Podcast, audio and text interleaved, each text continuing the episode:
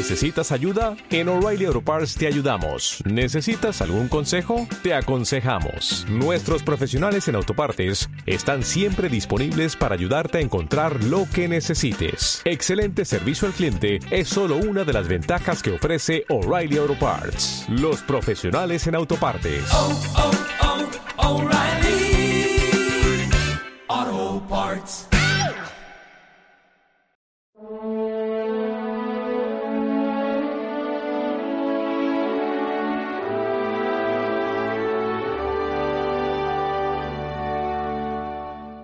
¿Quién soy yo para que me visite la madre de mi Señor? Termina el mes de mayo y termina con una fiesta mariana preciosa que es la visitación de la Virgen a su prima Santa Isabel. Cuando María recibe el anuncio del ángel que va a ser la madre del Mesías, instantáneamente brota de su corazón, ah, pues me he enterado que mi prima o mi pariente Isabel está embarazada de seis meses, sé que tiene una edad avanzada y por tanto va a necesitar ayuda.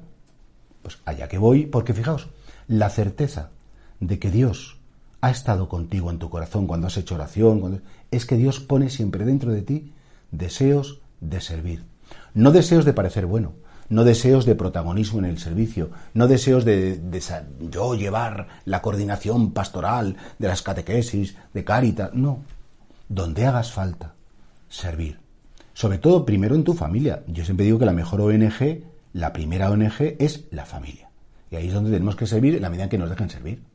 Y después de la familia, una vez que ésta está bien cuidada y bien atendida, por supuesto, las realidades de la iglesia que pueden ayudar a los demás.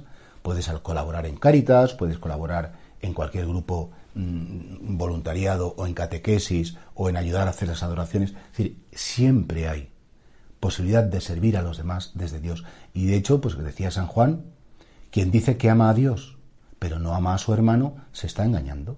Quien dice, yo he estado con Dios en la oración y, y, luego esa oración no le pone deseos fuertes de decir, Señor, yo que esto, esto lo tengo que traducir en vida. Todas las gracias que he recibido de ti, yo también las quiero regalar, las quiero compartir, no para ir dando sermones a todo el mundo de lo bueno que eres, sino que mis obras hablen de ti, que mi servicio hable de ti, que mi disponibilidad ordenada hable de ti. Decía Santa Teresa de Jesús una frase muy simpática, dice, no me gusta la monja que por hacer mucha oración deja quemar los pucheros.